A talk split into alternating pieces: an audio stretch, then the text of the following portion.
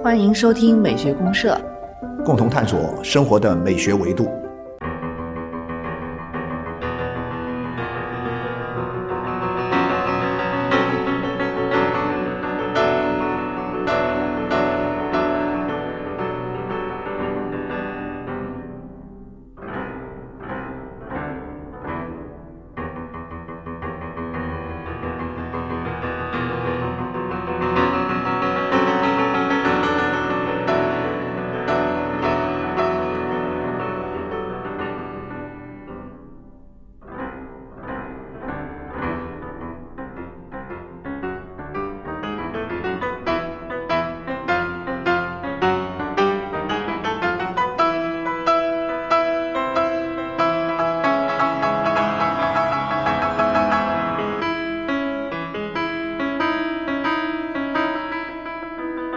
亲爱的社员朋友，大家好，我是小明老师。我是可可老师，欢迎大家哈。好，欢迎各位社员朋友。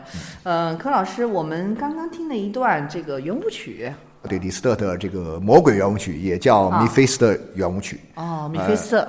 李斯特写了四首啊，这个米菲斯特圆舞曲，因为李斯特他特别喜欢这个。这是浮士德，浮士德的这个浮士德写的这个人物形象，魔鬼啊，魔鬼。嗯，然后呢，他写了好多跟这个浮士德有关的啊这个作品，交响诗啊，钢琴曲啊。嗯，那么这首弥菲斯特圆舞曲呢，它一共有四首。那么其中我们刚刚听的是第一首啊，就是一个一个其实。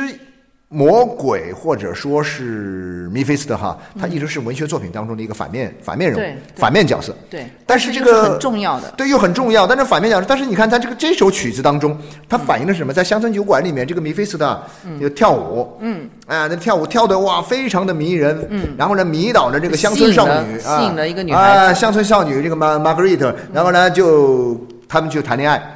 这就联想到了一个东西，就是最近不是大火的，已经火了一段时间呢。这个就是狂飙，狂飙这剧嘛。啊，狂飙剧时间好像是已经呃结尾了，结完又又来了吧？还是反正就收尾了。大家都在，反正我看着他们都都在说，我也看了一下，没有全部没有全部看啊，但我看了几集啊。我也看了，我感觉到哎，确确实实像大家说的那样，就是这个里面的这个呃张啊张，只要这个演员演的好。啊，张颂文啊，他演的这个反派高启强啊，那么这样一个反派情况，哇，大家觉得简直不得了了。这个片片子，那很多人，比如说有些人劝有些人去看，有些人说我不爱看这种题材的电影。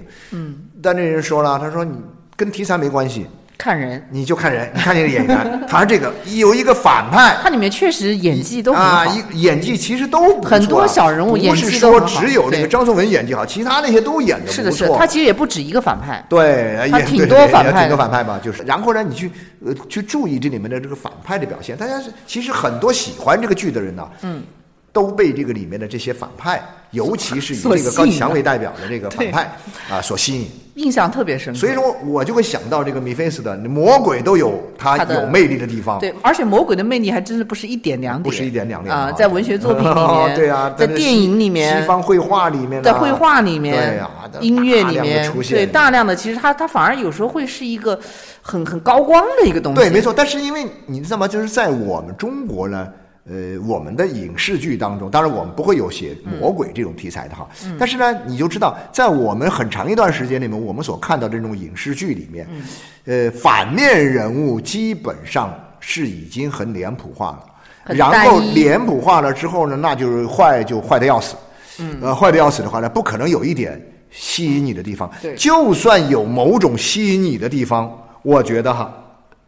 那可能审片的人都会说，觉得哎呀，你这样不好啊，把反面人物弄得这么有魅力，这样的话呢，观众看了之后可能会受到不良的引导。哦，啊，所以说肯定会好像是最大限度的去在审你这片子的时候，会让你把它剪掉啊，或者诸如此类的东西。所以我现在知道为什么《狂飙》这么火了。对呀，大家终于看到了几个对呀，好长时间没有看到这种难能可贵的反派，是吧？所以说，当然我们知道，就是说，其实以前我们从小的时候看这个电影啊，或者看这个电视剧的时候啊，还是有一些的。我们就是不，我们那个时候有一种很狭隘的观念，呃，那个时候就一直看样板戏过来，所以说看到一开始的时候，其实包括像到了八十年代初那个时候，嗯，慢慢的你会哎注意到一个这样的现象。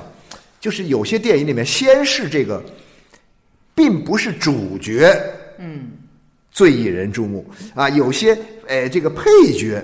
啊，呃，那么主角那个时候一定是长得很帅的，对啊，这个浓眉大眼、五官端正的哈，主角。但是但是旁边有一个配角呢，他可能呢没有那么帅啊，但是呢这个没有那么帅的人，他可能会因为他的某一些这个行为举止啊，因为他的某些东西啊，会吸引大家，这是一个。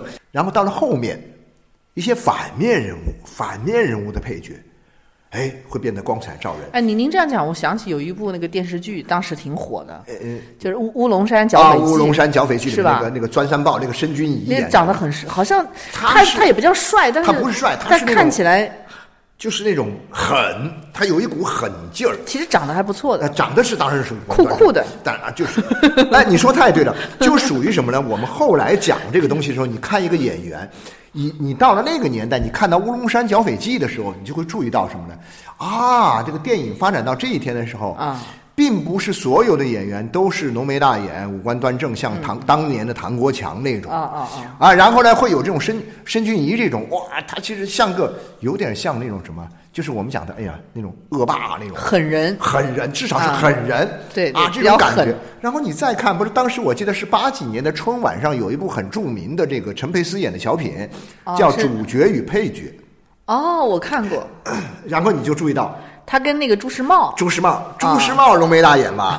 朱时茂这个五官端正吧？他演个坏人。朱时茂一脸正气吧？那个陈佩斯演个坏人。对，陈佩斯是演坏人吧？嗯。然后呢，陈佩斯那个样子，哎呀，贼眉贼眉鼠眼，贼眉鼠眼的一个光头，一看就坏人。吊儿郎当的，穿衣服也不是。但是呢，你能发现。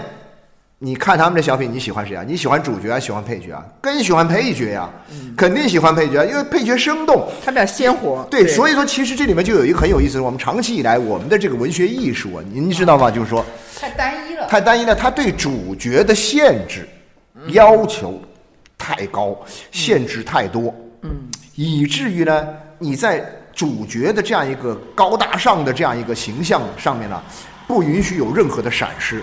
所以你看，那个以前那些电影演员里面，那些老电影演员里面，那些演主角出生的人，都是哇，什么王新刚啊、于洋啊那些人，哇，个个都是很一脸正气，还不光是要长得好看，还要有一脸正气。但是相反的，但那样容易造成审美疲劳。对，那样容易审美。对，所以才会被所以到那个被反派吸引的注意力。反派的话，对对对，反派的话呢，相对来讲，他口子会，呃，会开开一点。呃，然后呢，也确确实实他不受这些东西的约束，反正你尽量的去表现你的坏，表现你的坏的时候呢，但是我我经常是这样讲，很多的时候这些坏呢，他能够在坏中会带出一点好。你比如说他那种好就是深层次的，不光是长相上。你比如说，虽然一个土匪啊很恶啊很坏，但是呢，他有的时候呢会突然有一点什么呢？良心发现的时候，对，有一些怜悯的心啊，怜悯的心呐，或者说是有些，那就跟当年我看那个什么。很早的时候，我一开始理解不了这个小说啊，就是这个雨果的那小说叫《九三年》。在文学作品当中，我们的文学作品里面，呃，反派慢慢开始抬头，是在八十年代的时候慢慢开始抬头啊，呃，摆摆脱了一种。过于模式化的、过于光鲜亮丽的这样一种呃主旋律的一种叙事的这样，我我觉得这样这样才符合我们对人性复杂性的一种理解。对，所以因为人人不是非此即彼，不是非好即坏，非非正就反。对，所以这个就很奇怪。所以它会形成一种在我们中国的这个电视剧里面的这样一种很很微妙的什么呢？一种我称之为叫很微妙的一种呃编码程序吧。这个编码程序怎么样？如果是正面人物啊，那。不允许有半点闪失，不能有瑕疵啊！不能有瑕疵啊！正面人物不能有瑕疵啊！他可以表现出一些啊某些问题上，比如说在某些问题上，他呃会有一点点犹豫啊，犹豫不决呀，纠结啦，或者说是纠结，或者说是有的时候暂时没有看清楚，被敌人狡猾的敌人所迷惑呀。但最终，但最终战胜了自己，战胜了自己。然后，然后呢？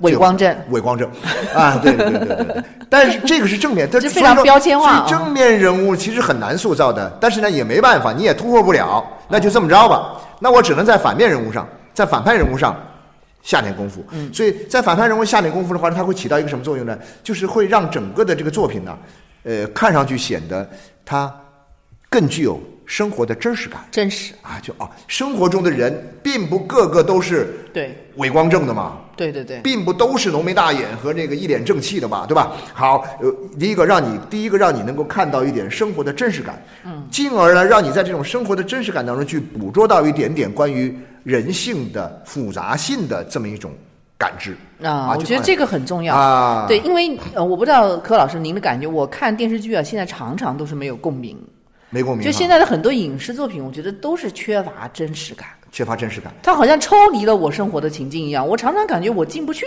虽然它那里面的所有的东西，那个商店啊，那个屋子啊，或者是它门口的，都是一草一木，好像都跟我的差不多。但是呢，我就是进不去。进不去啊！你觉得这东西就总觉得假假的感觉，就是好像它跟我的世界不是一个世界一样的。包括那些人也给我感觉，那主要是不一样。对，其实我觉得就是因为它这个。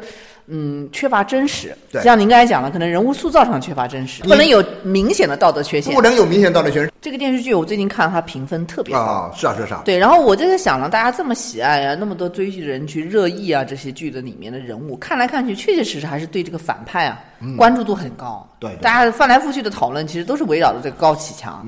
那所以我在想一个问题，就是我们为什么会爱上一个反派？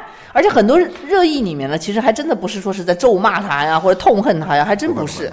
就很多人甚至于设身处地的想，甚至有的人还还很崇拜他啊，对，没错，很崇拜他，就是很多人设身处地就是也也在想他为什么会变坏。我有一个很能理解他。我有一个，甚至是他爱屋及乌啊。以前有一个朋友，我认识的一个人，我看他朋友圈里面说，好，现在要这个我的偶像变了。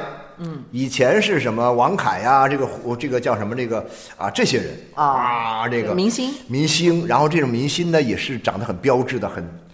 干干净净啊，然后又哗，就是呃王凯哈，现在呢 改了啊张颂文，然后呢张颂文的好啊，所有这些东西出来了，然后很多的这个文章就在写张颂文这个演员怎么怎么怎么着啊，以前做过导游啊，如何如何，确实演技很好啊，演技很好，他把这样的一个人物就是演的很鲜活，嗯。啊，我我只看了几集，但是我感觉他确实演技非常好。那为什么会？爱上反派，您觉得对？为什么会爱上反派呢？我觉得刚才我们其实已经讲到了一个很重要的点，因为反派身上有人性的复杂，有有有生活的真实的一面，对对对，所以这样就容易让我们产生共鸣嘛。对对对，然后你去就琢磨这事儿的时候，就会觉得呀，就相对来讲，就比你被动的去接受一种宣传要深刻一些嘛，要容易接受，要容易接受。对，就是你会想到，如果是我。我有可能就是也会黑化，具有很强的代入感，所以这就涉及到一个我们每个人身上。其实我们讲到人性的复人性的复杂性呢，我觉得是这样。人性的复杂性呢，它一方面表现在它的呃长性方面呢，多种多样。对啊，就是你的性格这样，对你内向我外向啊，你活泼我沉稳。然后呢？人性的复杂性还有一种性呢，就是人性当中有魔性。我觉得每个人上都有魔性。就是我们原来聊过这个叫暗面啊，暗面。对，就是一个暗面。人总有一个暗面的自己。没错，没错，没错。但这个自我呢，他有时候他其实我们平时都不会关注到。他而且有时候是被是被隐藏起来的。就有点像弗洛伊德的他那种对对对对对，或者说他是逃避的，被压在潜意识里面。对对对对。三座大山下面，然后你出不来。但是呢，你一看这个某些反派。哎，他把他把你那东西勾出来了。那时候我在做杂志的时候，我们曾经做过一些关于爱情方面的这个题材的这个报道。嗯，然后其中有一些调查的环节啊，我看一些他们记者们啊采访来的一些稿子特别有意思。比如说讲到有些女孩儿啊，她喜欢什么样的男孩儿啊？她喜欢什么样的男孩儿？她就说。也说不说不清楚啊，有些男孩他很优秀啊，很优秀哈啊，长得又好，家庭条件也不错，各方面都挺好，有上进心啊，性格又好，但是他总觉得说这挑不出毛病来，他不喜欢，他有总喜欢他的某一个坏坏的一面哦，这点我确实听很多人提过，那就坏坏的一面呢，他能够什么呢？让你有安全感。啊，就是坏坏的会会让你有一种不装是吧？就不装嘛。就说你想 一个人怎么可能没有一点坏的东西呢？要么你就隐藏的太深了。我拿就城府极深，城府极深，我根本就拿不住你。那根本拿不住。但是另外一方面呢，你要是能够啊，很自然的表达出你的一些啊不靠谱的一些这个坏坏，当然也不是那种穷凶极恶那种坏，就是一些坏坏的方面。然后他可能会让你找到你相似处。没错没错。就比如你内心里面对，可能像女孩子，我我也许未必对抽烟喝酒感兴趣，但是也许这个男孩子坏的某个点，哎，跟你很相似。啊，对对对，他他不一定是那个方，不一定是抽烟喝酒吧，他可能是另外一个别的某个方面，哎，你觉得很相似，你就找到共鸣了。对，你说反而是找到了相似。没错，没错，没错。所以这点呢，就可能会反派会让我们觉得亲切、可爱啊，然后容易共鸣。对。但其实跟何老师，我刚才听您讲这个呢，我我想起有一个非常有意思的，就是像美国呀，他们有一种美国电影啊，好莱坞电影有一种类型就专门以反派作为主角的，好像这种电影在国内还比较少见一点啊。国内肯定不能够有这种电影，啊，就是我们完全接受不了这种电影。叫恶棍电影嘛。恶棍电影，你比如像什么发条橙子啊，那些对发条橙子都是很很属于这种典型包括像那个叫什么那个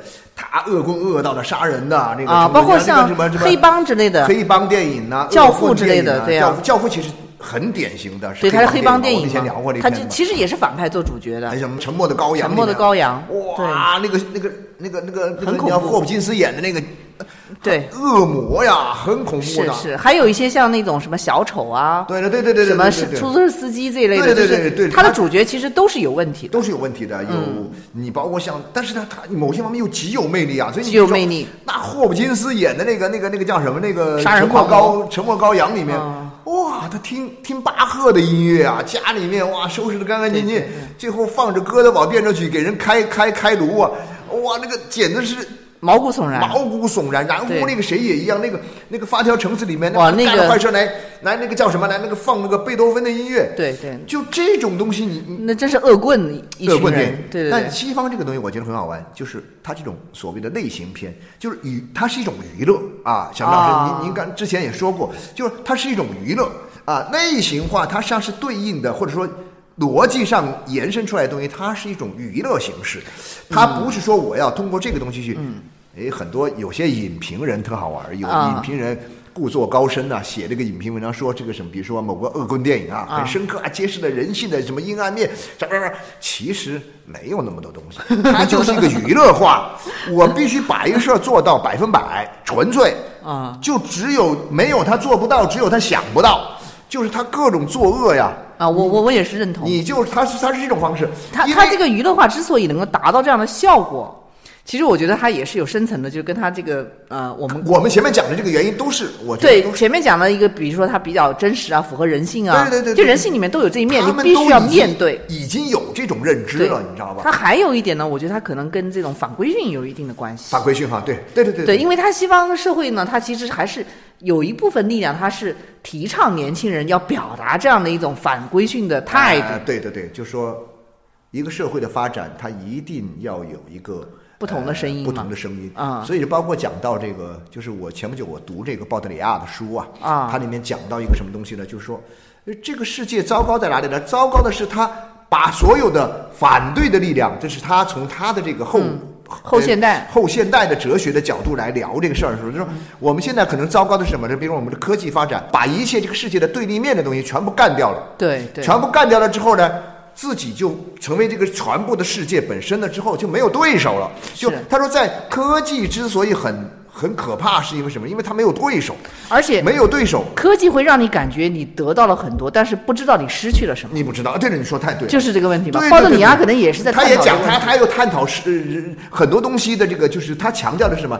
我们根本忽略了这个世界，我们只看到这个世界我们得到的东西，我们忽略了你我们得到一样东西的时候，你失去的这些东西。对对我们是忽略这个东西，忽略了这个东西。所以说，那我们在讲西方呢，他就是这样的，我就他对这种所谓的反规训的东西呢。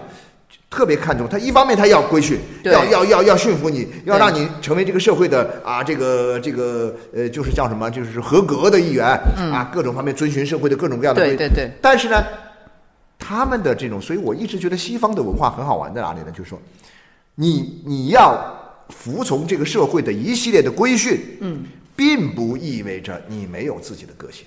对你还是要你，还是要有点发声嘛他会给你留点空间，对对对让你故意来反反他，对对对让你故意来，你没事你踢踢他，没事你骂骂他，对他这种制度，他允许你有这样一种文化。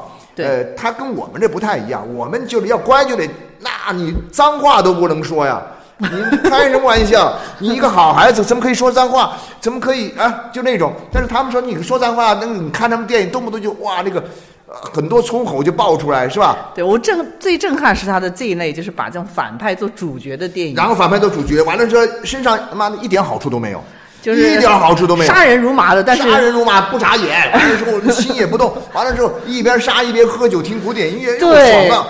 然后，但大家都很崇拜。但是你你知道吗？就是说它类型片好玩带来的？所以你也别绝望，啊为什么呢？因为它还有另外一种类型片，那就是英雄电影。啊，英雄。哎呦，英雄电影那个好人好的不得了，没有一点瑕疵的也没有一点瑕疵的，什么美国队长啊、钢铁侠呀、什么蝙蝠侠、蝙蝠侠，有有瑕疵吗？他可能最多有点瑕疵是什么？是童年有点童年阴影，阴影。哎呀，那是童年的啊，但是那是没办法，所以但他本身他没有任何瑕疵，就很像我经常以前经常讲到，那古希腊的那种文文文化里面，那些悲剧英雄，嗯，他之所以陷入到悲剧的命运，并不是因为他性格的问题，也不是因为社会的问题命，是命运的问题，命运跟他身上的毛病没有任何关系。对他们身上没毛病的。对对，那个时代的英雄也是没毛病不。仅没毛病，而且他努力的跟命运抗争，对啊，对啊，对啊。竭尽全力的抗争，对对对，当然最后失败，还是失败。所以你会觉得哎，这很靠谱啊。呃，这个叫什么人？但是呢，很我们理解不了这种文化，我们觉得说，怎么可能一个英雄身上没有瑕疵呢？嗯所以到了后面，当然他的后面的很多英雄都是有瑕疵的哈。但是前面我们讲古希腊那个像什么俄狄浦斯王那些人没毛病啊，嗯所有的毛病都不是因为他自身的缺陷，对对对，他的错误造成的，是他命中注定的。嗯，那你看现在，所以说，嗯，那些个美国英雄，哇，那简直是完美之极啊。所以呢，你看他那种类型化的电影的时候呢，两边联系起来一起看。你在这边看的太压抑了，太绝望了，你去看看他的对英雄电影，他一边可能就是英雄，然后另外一边就是就是恶魔或者说混蛋，完全就是一个对对对混蛋。对对对对但是呢，他可以他的混蛋又看见，然后你看他可以同样都都能发挥很大的作用。啊。所以你看那些，你就包括那些杀人的吧，当然会，他会这个电影会赋予他的杀人行为的某一些艺术化的，呃艺术化的，还有道德的合理性。啊啊所谓道德合理性，就说这些该这这些傻瓜该杀，这些笨蛋该杀，他杀你。所以说，你看像比如说我们看那个杀死比尔那啊，电影，杀死比尔，杀死比尔电影的话呢，哇，一个杀手啊，那又那么漂亮，又那么完美，但是他就是坏。你要从杀人的角度说，他就是个坏人呢，对，就是个恶魔，就是个恶魔嘛。杀人不眨眼。而他的那个老师那更恶魔了，他杀的人也都是恶魔，杀人也是恶魔。对所以你看这对好玩。所以说我们讲这是一个杀人游戏。所以我觉得美国这个娱乐化的这个表达，到最后它就变成一种游戏化了。就是一种游戏。但它这个游戏化呢，同样也是这个社会的一些问题中的某一个地方的投射，投射，然后来对，放稍微投射放大，然后把它艺术变化的处理。对对对对对，啊看得很过瘾也也也有可能会引发一些深刻的思考。会会会，肯定对，但主要是爽。对主要主要是爽你看了以后，你会感觉哇，这个荷尔蒙飙升啊，然后你自己很激动。然后看完之后，反正也跟你没啥关系，看完就拉倒，该该干嘛干嘛，对不对？但是我们这中国的情况就略有点不同，就在中国呢，其实我们更需要这种反派电影呃多一些其。实我们，但是因为我们的整个体系啊，这个这个很难体系不一样，啊我们的这个就好像是说，我们这边有有审片的，就是我们的审片的标准，当然西方也有它的审片的东西哈。它是另外一种审片，它不是真的是啊，它它真的不是，它是分级。然后分级里面它就会有，它大家都形成了一些禁忌，它也有一些禁忌。你比如说，就算是他的坏人恶魔，嗯，人家不会去嘲笑黑人。啊啊，不会拿种族歧，不会表现出他的种族歧视啊或者吧哈，呃呃，他不会去歧视那些身体有残疾的人，嗯嗯，不会去歧视那些弱者，比如说类似的这种情况，就这个是他们的政治正确的一些所设定的一些禁忌。啊，跟我们们的禁忌不一样跟。我们的禁忌不一样。我们的禁忌是另外一个层面的禁忌。我们的禁忌是说，哎，这个就像我刚刚说到的，就是哎，这个主角他虽然是我们的这个主角，那他就不能偷鸡摸狗啊啊，啊，他就不能有私心杂念呢、他不能有道德缺陷。对，就算那个啥也得斗私貔貅一闪念，要灵魂深处闹革命。我觉得这个路数一直是这样，一直是这样的。然后呢，所有那些事儿呢，其他事儿那就只好由反派来扛着啊，那反派反而成就了反派。这就成就了反派，因为这些事儿本来是由正可以正面人物身上也有的东西，但是它被抹掉了。嗯，然后呢，反派他只要自然呈现。嗯，所以呢，两个一对比，你就会觉得，哎呀，反派怎么这么有味道？反派更真实啊，反派更复杂呀，对反派更符合人性啊，嗯对吧？就是这样。所以说，我觉得我们其实，呃，我觉得在这个意义上呢，既包含着刚才说的这个原因在内，既然包含着刚刚说的这个原因在内呢，嗯，所以演员表演起来相对来说，我觉得我作为一个演员，如果我是一个演员，我也觉得反派更愿意比正派好演？更难演，但是呢，演员更愿意去演可能真的就是塑造出来了一个呃这个时代里面的一个人物了一个人物嘛，大家就会记住他嘛，大家就会记住这个人物。我看最啊近还有很多人扒这个人物原型啊，什么什么，就说明大家还是想去找，哎，现实中这个人到底啥样的？就说明这个人物他是然后呢，这样的话呢，就会跟跟你就会容易有代入感嘛。嗯对，其实来讲的话呢，你要真从宣传的角度来说，这样一个人物的宣传才是真正有宣传价值。啊那就宣传达到反效果了，柯老师但是呢，他最终是要被惩罚的。啊是啊，最终是要被惩罚的嘛。啊，就说你这个坏人最终还是要被干掉的嘛。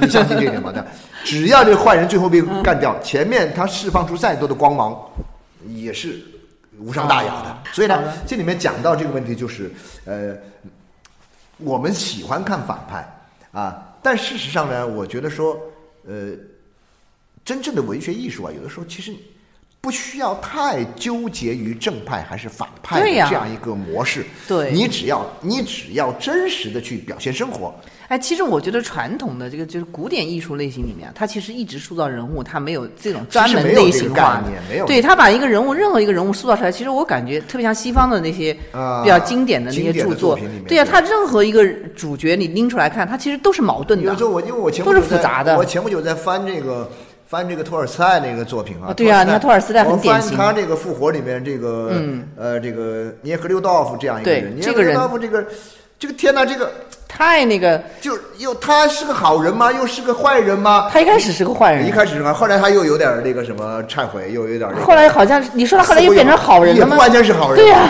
就说你就没法分清楚。那么同样像我看那个之前的是之前看那个，比如说那个列呃卡卡列安娜卡列尼娜那个啊。就是这个这个叫什么这个安娜她的这个丈夫。丈夫。嗯。啊这个也是一个非常复杂的一个人，非常复杂。非常复杂的一个人。我们往往会简单的把他理解为是一个坏人，啊，是个封建的卫道士啊，是个虚伪的小人呐、但他事实上其实他是很爱安娜的，对他其实是真的是一个这样的人。然后呢，那个沃伦斯基这样一个人，这我们又觉得 以前又不好，坏一点对，又不好把他归的一个花花公子，但是他。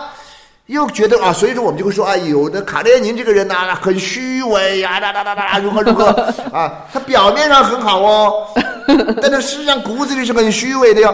但你说这个事儿，一个作品里面没有正派，没有反派，我觉得他这个贴标签就是会有点单一化。以前就是这样的，哎以前但但现在我们就说自己信马由缰，凭着兴趣来看书，其实我会发现很多东西它都是很复杂的，很你没有办法去简单的定论这个好人、这个坏人、这正派、反派我。觉得现在有点这样，就是我们虽然今天聊我们为什么会爱上反派，其实我觉得这个问题啊，妈的又有点回到了什么呢？回到了八十年代那个时候。是，其实八十年代，我觉得为什么这样说呢？就是八十年代第一次反派出来，然后来吸引我们的注意力，我们大家很喜欢的时候，我们那时候就在问这个问题。嗯其实应该早就不是讨论这个问题的时候，是吗？对，我觉得是应该讨论。对，没错没错，就是就是应该今天我们我们又把一个已经过时了的正派反派的这样一个框 框套到了今天这样一部热剧的这个上，但也确实都说得通啊。你会想，哎呀，天哪，我们的影视剧发展的那么几十年，到今天我们还要来讨论这样的问题？因为我们已经很久没有看到一个鲜活的反派了，哦就是简单说对吧就是这样。对对对没错没错没错哪怕正派，我们也希望是看到一个更真实的、啊，对，更鲜活的、对更人性化的。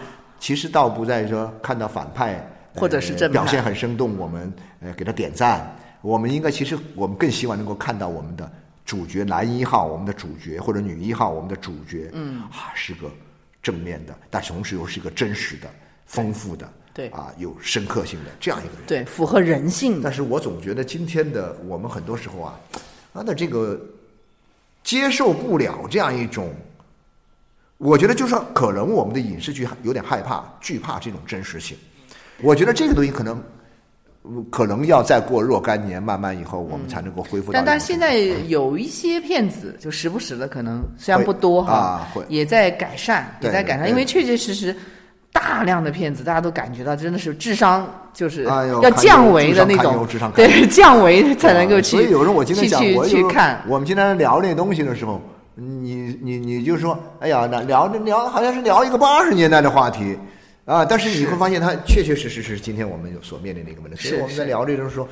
不是一个简单爱不爱上反派的问题，而是应该怎么样更好的去真实地表达人性的问题表达人性、反映生活的问题。表达真实的生活对，，这是我们的文学这是我们的渴望啊啊，我们也是我们的渴望。对对对对对，呼吁一下啊！那最后我们再来听听米菲斯的圆舞曲的第一首的后面这部分啊，来听听魔鬼的另一面，啊看看魔鬼的另一面。魔鬼迷人的一哎呀，面。太迷人了，魔鬼啊啊！OK OK，好谢谢大家。好，谢谢大家，嗯，拜拜，拜拜。